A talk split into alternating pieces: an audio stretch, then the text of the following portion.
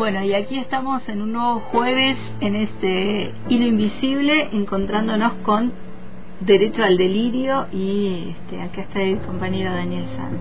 ¿Cómo va? Buenas tardes, Pau. Buenas tardes a la escuchantada del hilo invisible en esta tarde. Hermosa tarde, me decías. Sí, sí. Un sol que cuando querés entrar a la radio parece tirarte para atrás y decir, no, seguí paseando. o quedate sentada, sentado aquí, sentada aquí en el jardincito de Vero, ¿no? Exactamente, se la ve hermoso el sol en esta tarde que nos convida a pasear y a, en este caso a conversar con, con, con, lo que traemos, con lo que venimos compartiendo. Me gustó eh, de esto que vamos a tocar ahora, pero me gustó lo de la palabra es poderosa. Eh, sigue la frase, ¿no? Para curar a las personas. Eh, eh, pero en, este, en estos días yo vengo haciendo una actividad que tiene que ver también con mi militancia y, y hablar de identidad, de recuperaciones de identidades, y lo primero que me resonó cuando leí la nota que me enviaste, la cual vamos a hacer mención seguro ahora, eh, fue la palabra es poderosa para curar, porque mm. en estos días la palabra ha sido muy poderosa para quienes compartimos diferentes espacios en la práctica de, de escuchar desde un lugar de escucha, ¿no? no de oír, sino de escuchar eh, las palabras que allí se mencionaban y me quedó resonando eso. Mm. Debe ser porque estoy atravesada por esta situación particular de esta semana de la visita de Sabrina Sabrina Agusino Valenzuela Negro, que es la neta recuperada número 96 de Abuelas de Plaza de Mayo. Pero me quedó resonando. La palabra es poderosa para curar a las personas. Tal vez eh, en coincidencia con lo que venimos trabajando y, el plural en este caso habla de otros recorridos, vos hablas de tus militancias, nosotras hablamos de nuestros recorridos en, en el ámbito de la psicología, de la psicología social, de la narrativa, de, de los libros y, y, de estas, estas casas de estudio y su, su lugar en el, en el mundo o el lugar que el mundo les deja eh, para que ocupemos eh, entre docentes, entre estudiantes, entre militantes, entre, eh, entre textos.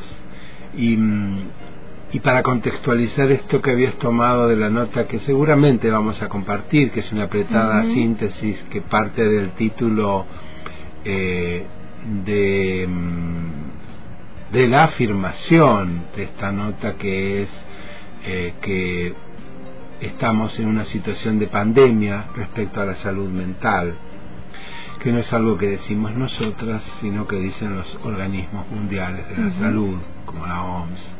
Una nota que sale en el diario Río Negro. Que salió el domingo pasado, sí, sí, una, era una nota más extensa, salió una apretada síntesis, pero nos nos convida, nos provoca a compartir en nuestro micro de hoy, eh, ya que esta, esta afirmación, que es el título, reitero, estamos en una situación de pandemia respecto a la salud mental, es un eco, vamos a proponer, del Día Mundial de la Salud Mental que fue este último 10 de octubre. 10 de octubre. Eh, nosotras hicimos distintas actividades, fuimos invitadas, fuimos convocadas y organizamos distintas actividades como hacemos otros años, porque nos parece propicio eh, pensar en nuestra región y en nuestro tiempo. Este, este aspecto en particular.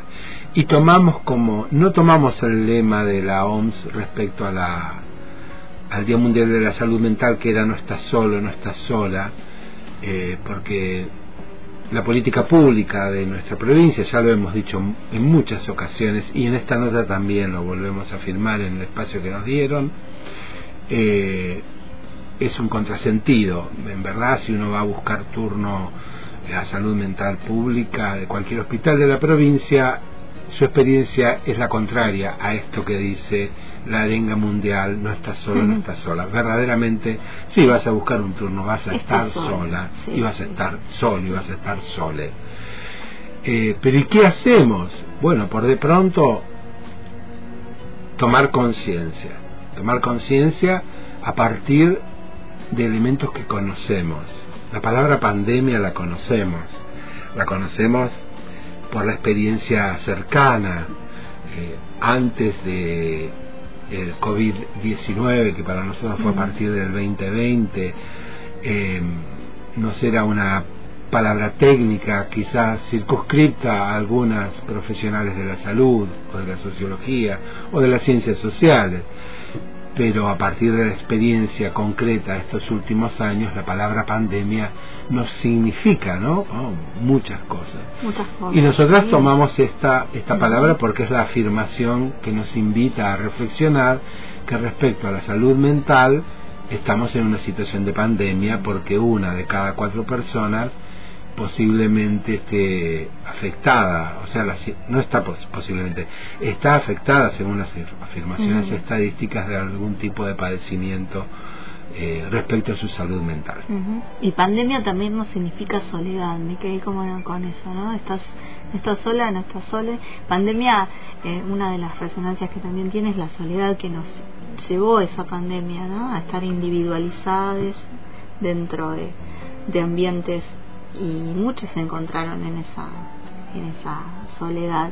Qué apropiado lo que recordó, sí, sí. Eh, hubo una estrategia global eh, que se anunció como aislamiento, eh, era, eran las siglas eran ASPO, ASPO era aislamiento social, este, preventivo, y, obligatorio eh, qué bien que recordamos esto. Dice que lo recordamos como desde una nebulosa. recordamos todo, todo lo Sí, pero esa nebulosa es lo traumático. ¿Te fijaste? Lo tuvimos que, mm. si bien lo escuchamos y lo leímos tanto, ¿no? aislamiento social preventivo y mm. obligatorio en verdad era una propuesta y fue una propuesta y fue eficaz para la pandemia COVID-19, lo que sí era mm, inexacta en su afirmación, porque somos una especie para la cual el aislamiento no nos es posible eh, a tal punto somos seres sociales que si pensamos, es cierto, en verdad la palabra precisa hubiese sido distanciamiento mm. social preventivo y obligatorio, porque aisladas no estuvimos, tuvimos los medios, y cuando hago así me refiero a los medios digitales, a los medios que permitieron lo remoto y lo virtual para seguir comunicando y, e interactuando de alguna manera y esto lo, lo digo porque es, es muy pertinente lo que recordás, ya que posiblemente esta post-pandemia del COVID, pero pandemia de mm. salud mental, ha quedado marcada por esta idea de que era posible vivir en el aislamiento. Entonces, dentro de esta pandemia que afirmamos de salud mental eh, y que los datos son públicos y notorios, justamente los padecimientos eh, de los que estamos eh, refiriéndonos tienen que ver con ese aislamiento, no con el aislamiento que se propuso como estrategia a propósito del COVID-19, sino a, un aislamiento eh, como marca de una cultura que tuvo una experiencia traumática de que el otro, de que la otra podía ser amenazante. Y eso fue muy fuerte aprendimos a, a no compartir el mate, aprendimos a no acercarnos para saludarnos, que dar un beso, abrazar, bueno, ahora en algunos casos estamos eh, con cierta cautela volviendo, pero eh, esa experiencia concreta y que tuvo un sentido de los años anteriores, mm, eh, debe haber, y es uno de los factores, de que estemos hablando en este presente de, unas, de unos padecimientos, los referidos a la salud mental, en donde el efecto de la distancia excesiva, de la soledad, de la dificultad de la socialidad son muy importantes. Hablamos de trastornos de ansiedad, sobre todo, hablamos de trastornos referidos a trastornos generalizados de ansiedad. Las personas saben cuando hablamos de esto y lo refieren a, las fobias, a los pánicos, a, distintas formas, al estrés postraumático, al distrés, a todas estas em, formas de padecimiento.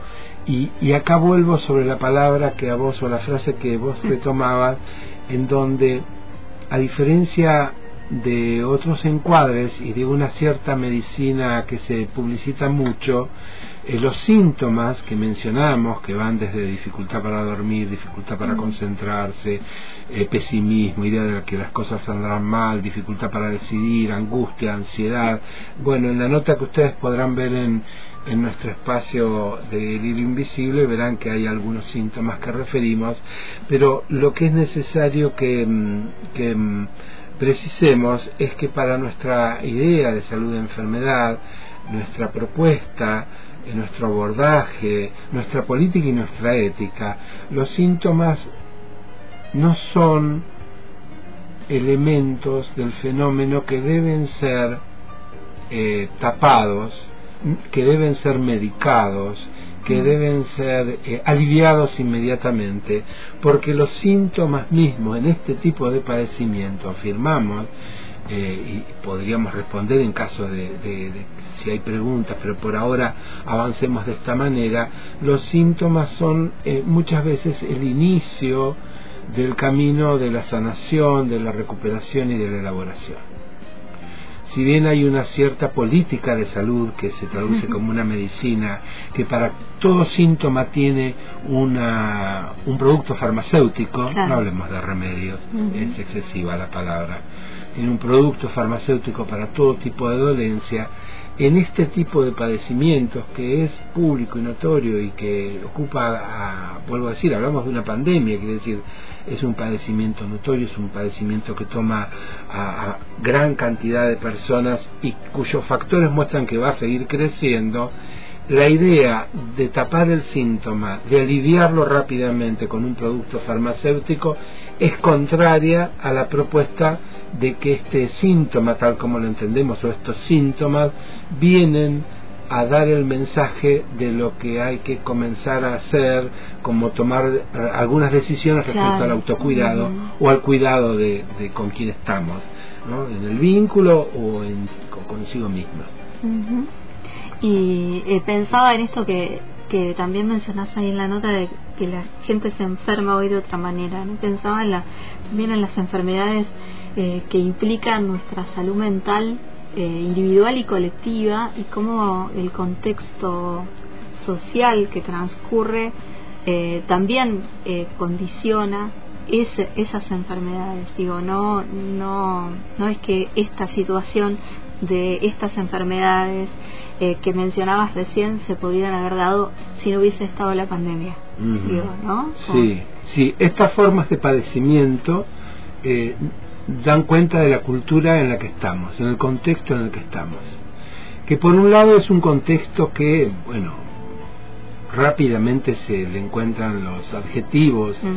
eh, pero con esto detengamos, detengámonos un momento. Yo eh, puedo recordar eh, momentos de la historia argentina más aliviados que esto, seguramente, y, y la escuchantada también lo puede hacer.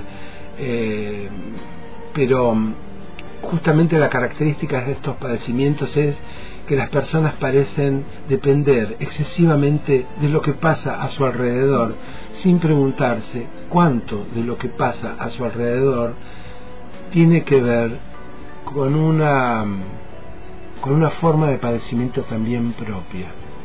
Quiero ser claro. En la nota, y lo digo ahora para no redundar en ello, eh, hablamos de que hay en, esta, en este presente, en el contexto actual, un peso excesivo, y esto habla de las últimas dos décadas, de los medios de información en lo cotidiano. Las transformaciones tecnológicas, estas pantallas a las que todas recurrimos diariamente, varias veces al día que diariamente, han modificado la cultura. Y no estamos diciendo nada de ellas ni bueno ni malo, la han modificado. La cantidad de data y de información que rueda por el mundo de las comunicaciones es abrumadora respecto a 20 años atrás. Esto es así, estamos permanentemente en contacto con la información del mundo, del mundo. Estamos sabiendo lo que sucede en Medio Oriente. En la inmediatez. En la inmediatez. Y además nos manejamos con esta información permanentemente y tomamos decisiones. Nos informamos, pero además nos formamos, quiero decir. Entonces esta cantidad de estímulos también muestra que esta forma de padecimiento, cuando hablamos de trastornos de ansiedad, tienen que ver con una cantidad, con una sobrecarga informativa, que no es solamente, claro, está la que aparece en las pantallas, sino que es, también la que dificulta dormir a la noche o conciliar el sueño, la que nos dificulta concentrarnos, la que genera gran ansiedad y angustia. Quiero decir, los síntomas de los que estamos hablando en estos trastornos nos están diciendo de una necesidad de cuidar la cantidad de estímulo exterior a la que estamos sometidos. ¿Se comprende? Entonces, quiere decir, la pregunta es, por supuesto podemos estar preocupadas y este, todo dato, ¿no? ¿Qué, va a pasar en las próximas elecciones? Parece ser eh, fundamental para nuestra existencia. Pero cuando esto pasa a ser un dato en una pesadilla cotidiana, para alguien que por ahí tiene asegurada la comida cada día y no tiene que preocuparse excesivamente. Digamos, cuando yo escucho a la gente gritando en los medios, y no solamente en los medios, sino en la calle sobre qué va a hacer con sus ahorros, ah. o cómo va a hacer para ahorrar, bueno, sí, seguramente es un problema económico importante, pero cuando eso se transmite en tono de angustia, como si de ahí dependiera el proyecto de cultura para todas nosotras, ahí hay algo que no nos permite entender que hay algo que nos pasa existencialmente, que hay algo que nos pasa como seres. O sea, la autoconciencia. Esto es muy viejo, no viene del psicoanálisis ni de la psicología, es anterior. Hegel proponía que hay un en sí, digamos que la naturaleza, que las cosas, como le llamamos, no tienen conciencia de sí, son en sí, están en la naturaleza. Con la conciencia aparece algo que se llama para sí. Mm. Los seres humanos inauguran una forma de conciencia inaudita en el planeta que es que hay un ser que no solamente está en la vida, sino que tiene la posibilidad de preguntarse cómo está en la vida. Y los grados de infelicidad que nos mm. estamos transmitiendo, de entristecimiento, de preocupación, de, de malestar, de sobre malestar, nos indican que no tiene que ver solamente con la cantidad de información que elegimos compartir, sino con que elegimos compartir información en una imposibilidad de dialogar también sobre qué nos está pasando, qué nos está sucediendo, cómo estamos viviendo, cuál es el sentido de seguir en esta tierra y en este momento viviendo cada una y en el conjunto poder, de nuevo pensaba, poder detenernos eh, o detener esa hiperinformación y mirarnos, ¿no? Todos estos síntomas, y sobre todo cuando hay trastornos y aquellos que están tocados por esta pandemia, todos estos síntomas indican que hay que detenerse para ver cómo estamos viviendo. Entonces el síntoma deja de ser un elemento de debilidad para empezar a ser un camino de fortalecimiento. Y no estoy diciendo que el viejo tango de estoy jodido pero radiante. Estoy diciendo que acá el síntoma está protegiendo el sistema cognitivo, emocional, muscular, corporal, que no da más, que está distresado, que está sobrecargado y que debe empezar a observar qué es lo que va a continuar cargando. Vamos a una herramienta, vamos a desarrollar en los en los micros que nos quedan de aquí a, terminar el, año lectivo eh, algunas herramientas. me gustaría para que se entienda esto que estamos hablando respecto a la información que nos rodea y la información a la que podemos darle forma de elaboración, de contemplación, de sentido de la vida, de sentido de comunicación entre nosotras, hay una herramienta que nosotras utilizamos desde hace tiempo y que en este micro y en este programa ha tenido bastante lugar, que es la escritura. Cuando nosotras nos proponemos como personas que escriben e invitamos, vos lo sabés, en nuestras cátedras, en nuestras clases, en los cerca de 200 estudiantes que hay en la cursada actual de Psicología Social de la carrera de Psicología, nosotros proponemos centralmente que la forma de transitar lo que estamos estudiando es que nuestras estudiantes escriban pero no escriban los conocidos parciales y mucho menos los exámenes múltiple choice o ese tipo de evaluaciones que buscan preguntarle a, las estudiantes algo que la docente sabe, sino que les proponemos que narren, que cuenten lo que a partir de lo que les proponemos pueden entender. Mm. Eso no es solamente una forma, Pau, de entender el proceso de enseñanza-aprendizaje ese también es un baluarte, eso es una fortaleza respecto a la salud mental. Y la experiencia que nos ha indicado estos 20 años de, de, estas formas de, narrativa que le llamamos escritos breves, de las cuales en, este, en estos micros hemos hablado bastante, es que cuando nuestros estudiantes entran en esta posibilidad de ser personas que narran, que escriben, pero que narran desde sus experiencias aquellos que están entendiendo, el cambio en su concepción de lo que es salud y enfermedad propia y ajena respecto a la salud mental cambia. ¿Por qué cambia? Porque estos padecimientos de los que estamos hablando también los podemos mencionar como excesos de realidad, excesos de data. Las personas están asoladas, sometidas, arrasadas por una cantidad de información que les viene de un mundo que la llena de inseguridad y sobre el que no se les permite pensar ni decir su propia verdad, o por lo menos qué es lo que desean, o por lo menos el proyecto de sentido que tienen sobre este mundo.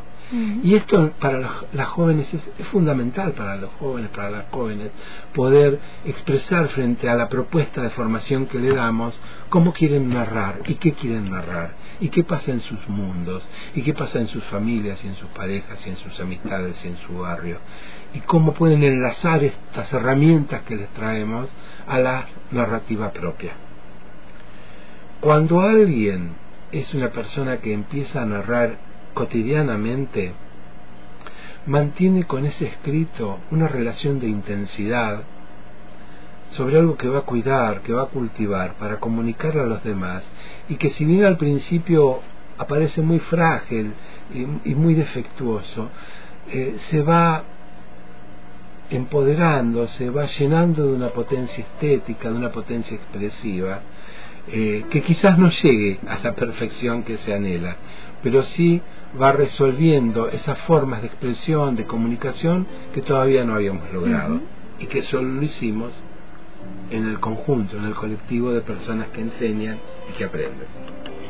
Vamos a andar por ahí hasta que nos encuentre eh, el fin de, de año.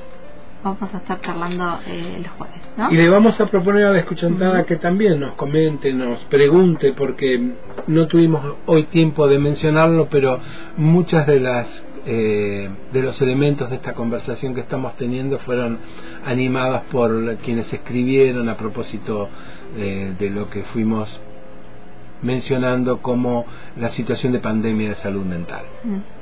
Bueno, hasta eh, el próximo jueves, no, el otro, ¿no? Nos vemos en 15 días.